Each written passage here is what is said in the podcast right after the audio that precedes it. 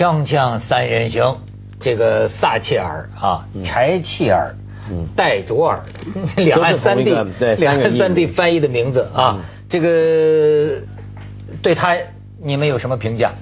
我不是很喜欢他吧？那么，对你肯定不喜欢他。我们这种传统左派，嗯，呃，思想比较重的人都很不喜欢他。哎，那我可以给你看看你们的同盟，这现在正在欢天喜地，咱们可以看看这个照片啊，这个。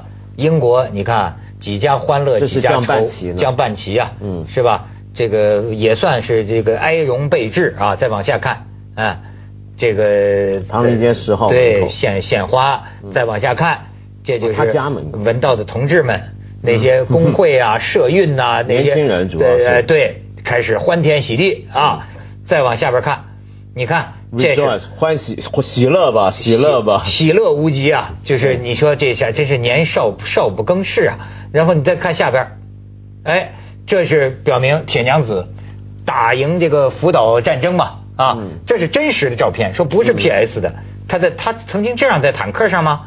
那再看下边，哎，这是他们好盟友，好盟友。你看跟跟这个里根啊，这个你知道呃，最近这几天啊。里根的这个这个这个遗孀南希还就说，我在学会英文有个词儿啊，叫 soul mate，嗯，灵魂伴侣。那老以前潘杰不老说吗？你没听到他？他说他跟谁是灵魂伴侣？他他他常喜欢用这个他喜欢找没见过一个人的老婆说老公跟另一个女人是灵魂伴侣。当然南希是有个定语说政治上的灵魂伴侣。我觉得呢也确实没有说错。你看两个人的这个精神世界啊。老年都一样，得的都是老年痴呆症，嗯，也是灵魂伴侣得的，这是病友啊，等于是得的是一种病。嗯，中风他是老年痴呆症吗？他也老年痴呆，老年也痴呆，老年痴呆。而而且就说这个老年痴呆啊，我就觉得真是哎，照中国人这个因果报应轮回的学说呀，又有用武之地了。我觉得 怎么了？就是撒切尔的这一生，撒切尔是革命的一生，战斗的一生啊，不是能这么说啊？真的可以印证一句话，就种瓜呀。不会得豆，嗯，种豆啊不会得瓜，嗯，你这个人呐就是求人得人，嗯，你这一辈子努力做了什么，你就去收获什么，嗯，但是你疏忽了什么，嗯，你就没有什么。你看撒切尔夫人，她这一这一辈子就是说政治上，人们誉为是本世纪什么杰出的什么第一流的女政治家，她得到了，可是呢，死的时候身边啊。一个亲人都没，儿子女儿都没这么。他而且他儿子还有丑闻的，对。对，儿子有丑闻，而且他忙于这个事业一辈子，疏忽了跟子女的这个感情，子女跟他呀非常的疏离，嗯，甚至前两天这个他的双胞胎儿子和女儿，嗯，妈妈死啊，连回来看一下都不回来看，就是说，呃，说前两天呃有人以我们的名义发了个声明，这个大概表示对母亲的哀悼，但子女都能这么说啊，那不是我们发的。嗯，说我们自己也不会有什么悼念他的仪式，我们只是回来参加一个葬礼。你现在回头看啊，撒切尔一生啊，他的理念思想啊，其实是一以贯之，其实也不复杂的。嗯，倒应了一句话，以前有人跟我说过一句话，说一个人有如果一生用脑不足啊，老了就是老年痴呆症。嗯，如果一生用脑过度呢，老了就是帕金森症。嗯，那他跟里根。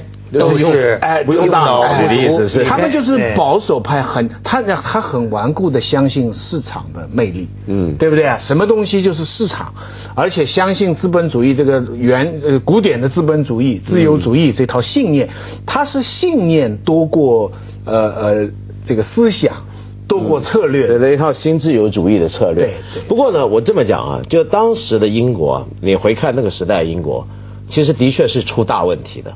那么今天很多人都说，好在有撒切尔夫人，她改变了整个英国的走向。那么殿下他后来稍微比较好的繁荣的荣景。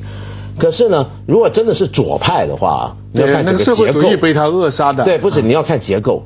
当年他跟里根那一套走得出去啊，是也是跟整个背后的全球的经济结构有关系。所以不只是他个人那个英明选择的结果。但是他留下来的后果，我觉得有趣的一点，我们看今天伦敦街上那些欢庆的人啊，那些人都是八零后啊，就很多人甚至是在他主政的时期还没出生的年轻人，那这些年轻人在高兴什么？就他不是当年的那个他的政策的直接受害者，当年他政策直接受害者是许多的工人，对不对？因为我们知道他是二十世纪西方世界对罢工是最不留情的一个领导人，也是对工会最无情的人物。矿工工会嘛，对，矿工工会在他面前都要妥协。对，其实他干的事儿啊，人家就说呀，没点铁味儿干不出来这种说丧尽天良的事儿，就是给富人减税。对，然后把国有的这个企业全卖掉，卖给私人。对，取消孩子们的午餐牛奶。对，就是这样。他他就说要艰苦奋斗，谁都要奋斗。对，他这这个。但是呢，这个东西呢，就造成一个什么后果？你看，今天为什么年轻人讨厌他？这当然现在出现一个问题：资本主义的发达经济里面，全世界都一样，欧美、日本都这样，香港也是。一个第一就是贫富差距拉大，第二这个贫富差距还是跟年纪相关的，就越年轻的人。他发现自己越没有机会，嗯，他的薪水，年轻人薪水现在是普遍的很低，而且上不去。欧洲最严重，那所以欧洲这些年轻人，英国年轻人，他想起来这东西是怎么来的呢？就从他那儿来，而且还有个很直接的原因，就你刚才讲的，撒切尔时期，他大量的削减了对于英国的高等教育的赞助，就国家从这个教育里面退开，然后把教育更多的是推向市场。那么结果从那时候开始呢，英国就出现到现在情况，就越来越多年轻人他读大学他是负债，或者英国的大学今天说在在发泡嘛，你听过吗？现在英国大学学位不值钱嘛，就新给的学费很高，不晓得读些什么玩意儿，就太市场化了嘛，学制很短，对，然后赚外国留学生的钱，没错，所以这些年轻人呢，他们等于还在受到当时的一个政策转向的影响。所以他们这时候回想起来，这东西是怎么来的，他就直接对着撒切尔。那更加是所谓种豆得豆的是什么呢？就他这个葬礼啊，对，英国很多人反对用政府给他搞葬礼，说不应该浪费公帑。他说撒切尔夫人一生最讨厌浪费公帑，最好政府什么钱都不要花，我们干嘛花钱给这个巫婆搞葬礼？所以他们就就这么讲回去。对，但是这些年轻人呢？他们另外一个就是说，也是为他们真的值得高兴的是，他们有这个高兴的权利。嗯，你知道，像这种全基本上全国大家都在，那年纪大的人都在哀伤，他们对那些他们讨厌的人在哀伤，喊感到很讨厌。我比较感兴趣的是，他 BBC 啊，就把那个几百人的这个这个抗议啊放在头条。嗯。我当天呢，我就看到人家发给我个段子，那个段子是这样说：他说中国的知识分子跟中国的媒体跟英美的媒体有一个共同点，就是喜欢骂英美的政府。嗯，呃，中国的人民跟英美的人民也有个共同点。就是把骂英美政府看作是爱国主义，然后中国的高官跟英美的高官还有个共同点，嗯，都是把他们的孩子放在美国、英国读书，个别高官了，个别高官了啊。那不，撒切尔夫人孩子教育算是失败的，所以我就说种瓜得瓜，种豆得豆啊。你你这他啊儿子甚至是什么孙孙子，到时候死的时候都不在他身边，而且惨的就是你说这个不动脑啊，就得这个老年这个老年痴呆症，老年痴呆症，你看啊，他的这个就好像有一种命运，他要多么的为自己的老公而这个这个这个这个这个洒下泪水啊，要难过呀。你看她的老公等于陪了她一辈子，嗯，这个好老公啊，像这样的女强人，对吗？陪了她一辈子。可是你知道他落了一什么病啊？这个老年痴呆症，我们家亲戚就都有的。老年痴呆症，他老忘了。你看撒切尔的电影里就表现，她老忘了，她以为她老公还活着。活着，对。但于是她的那个电影就这样拍的嘛，那电影。于是她身边的这个人呢，她女儿就回忆啊，就你这你没想象到这是多么痛苦，因为要无数次的提醒她，提醒她死了，她无数次的都像是第一次一样知道自己的老公死了。你知道，你说这又是一种什么样的这个姻缘？很悲惨，其实很是吧？很悲惨。咱们去一下广告，锵锵三人行，广告之后见。哎，咱们接着看看他一些历史照片啊。这个撒切尔夫人，这是和谁呢？咱们这个啊，戈尔巴乔夫。戈尔巴乔夫哈。然后你再看下边，嗯，按照这个徐老师的理论呢。这就是一个用脑过度的和这个用脑不足的，因为一个是得的老年痴呆症，一个是帕金森症。嗯，那显然咱们帕金森是毛泽东得的帕金森症。对，哎，我怎么记着邓先生？邓好像没有，邓没有，邓没有，他邓没有，邓没有。不过你那个比较是很有意思。嗯，他说说他铁娘子嘛。对，他比什么人都硬，就在邓公面前完了。嗯，说明邓小平是真的刚男人啊。撒切尔最有名的一个失败，就是在人民大会摔了一跤，摔了一跤。嗯，这一跤摔的不仅有象征性，而且有实际意义。后来他回忆，他说他为什么会绊跤？因为他在想，这个人这么凶，我以后怎么对付他？嗯，他当时就在这样想。还有点结果呢？啊，嗯，小平呢？你知道，他是一个战略，他当了他的面抽烟。嗯，态度很厉害，吐痰，主要是把他整的，就是就是那个意志垮了。回去就派包玉刚，嗯，到香港去讲，我们其实呢会怎么怎么怎么做。对，本来要是你正常的提出这些怎么做，他会不答应的。他们当时要治权，换那个主权的，哎，他说我给你主权，但是还英国人管制，就是因为邓小平那个一凶啊，把他给。吓坏了，把他吓坏，所以等到包玉刚给他提那个具体建议的时候，他说这个很好了，这个很好了。是，所以所以邓小平很厉害，这个是真的很厉害。你你说邓小平。真的烟瘾大到说一个外国女人来了，我非得在她面前这么忍不住吗？我觉得这个真的是，其实我觉得谋略。你看这个刚才这个照片，在两个人座位底下有个这个痰盂啊。这后来香港有一个议员都回忆啊，他是有透露啊。就当时撒切尔夫人呢，被你看这个这照片没有？当时撒切尔夫人跟邓小平谈了三个小时四十五分钟。为什么在人民大会堂摔了跤？就他被邓小平啊。给有点唬住了，你知道吗？说邓小平吐痰呐，气势惊人呐，他没见过一个男人在他面前这么吐痰，对，所以给有点你想一更重要的是，一边更重要的是一边吐痰一边说，对，如果有人要搞坏香港，我们会考虑提前收回和抽回的方式。好。这是谋，这是谋略，这是这是这是这是中国人的谋略。然后他那个熊猫牌又来了。但是你知道邓小平啊，呃，当然是我觉得是可能撒切尔夫人一生遇过最强的外交对手。他后来他回忆也这么讲。对。那么其实他对当时中国几个跟他交手的人物啊，他都很有好感，在回忆录里。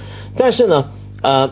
回想起来啊，我们也不能把他们说成英文，就当时就完全输掉了。嗯，英文呢说那种没有原则啊，英文跟美国人不太一样，英文是尤其不讲原则的一个盎格鲁撒克逊人，尤其奸猾，其实还是很厉害。对，就是好，香港我就给你了，什么都不管。但是不要忘记，他当时签订的一系列的各种商业上面的东西，带来了给英国的多大的好处。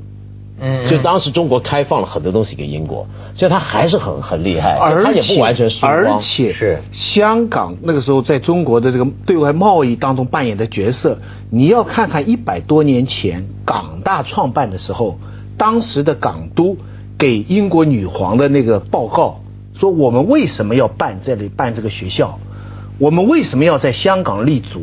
我们就是要打开中国这个市场。对，我们在香港做的所有的一切，就是为了踩住可以进入中国。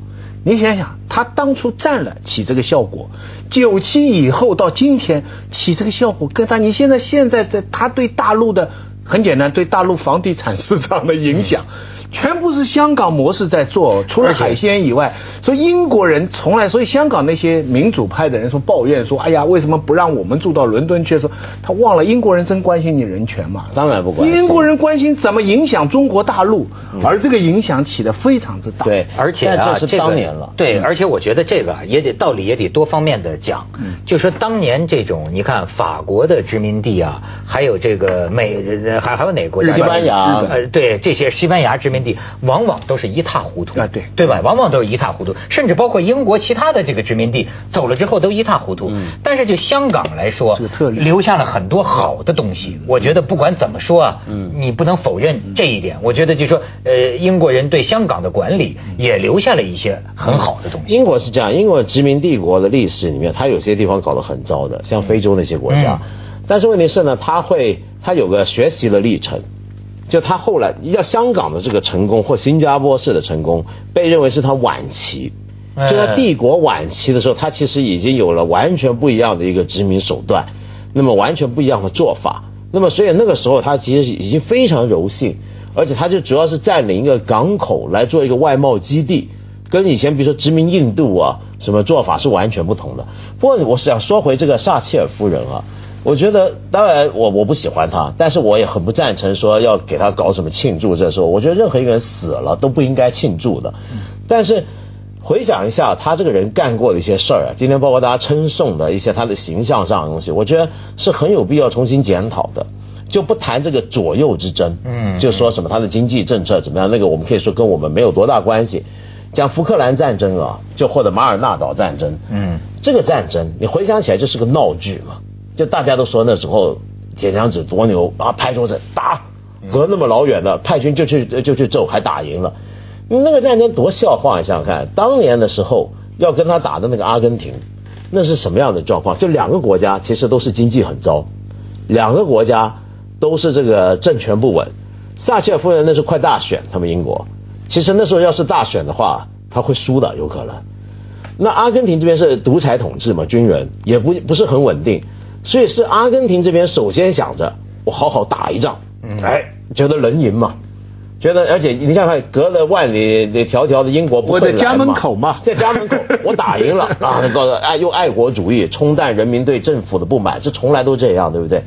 那撒切尔夫人没想到也是想的同一路上，哟，这不行，这是本来搞得焦头烂额，来了一个阿根廷送来一个救命的玩意儿，我就打。而且其实不要忘了，那时候英国本来是该打输的，为什么？就哎，中间他去跟人家打，其实他一开始占了那个圣乔治岛啊，但是后来好几场硬仗，空军、海军的遭遇战啊，他是斗不过阿根廷武器。阿根廷那时候用的，比如说像法国的幻影机啊，美国的一些，阿根廷这个国家是美国支持的。你要知道，他是个这个军人独裁国家，当时美国支持，南美都是美国的是跟美国穿一条裤子的嘛。好，问题就来了，所以就是，因为阿根廷的军事是由美国支持，也有法式武器，那英国也是这些国家的盟友，不干。撒切尔夫人呢是搞外交，你们站在谁那边？那美国想想看，这还是得支持英国吧。嗯。然后法国那边说不好，也帮你，他们怎么帮呢？把怎么样对付自己出产的那个武器的秘诀告诉他，嗯，怎么样破解法制导弹，它的是漏洞在哪里？破我自己武功的阴招，真正打败了阿根廷军队的这个主要的那个来源，就是武器制造商，就是武器制造商提供情报给英军，嗯，他是这么样赢的。但是但是撒切尔在里面起了一个作用，就是他的一个判断，就现在人家称颂他的，就是说他当时没有完全听美国。嗯，他就是在违反美国的至少表面意思的情况下，这就像我们当初跟苏联那样，就是说我我我不听你，我一定要做这件事情。最近这小弟都不太听大哥的，锵锵三人行，广告之后见。而且这个撒切尔主义啊，今天还特别有现实意义，因为这个法国那个。大鼻子情圣那个演员入了 跟普京握手入了俄国籍了嘛？逃税就不想交这个税。他说出了一个话呀，说出了当年跟撒切尔几乎一样的话。因为为什么？因为在最近大家都在说法国的富豪啊，纷纷逃离法国，对资产转移啊。因为这个左派的这个总统是吧？他要给富人征税嘛？他听说这个撤撤回去了，但是要按照他要实行的这个。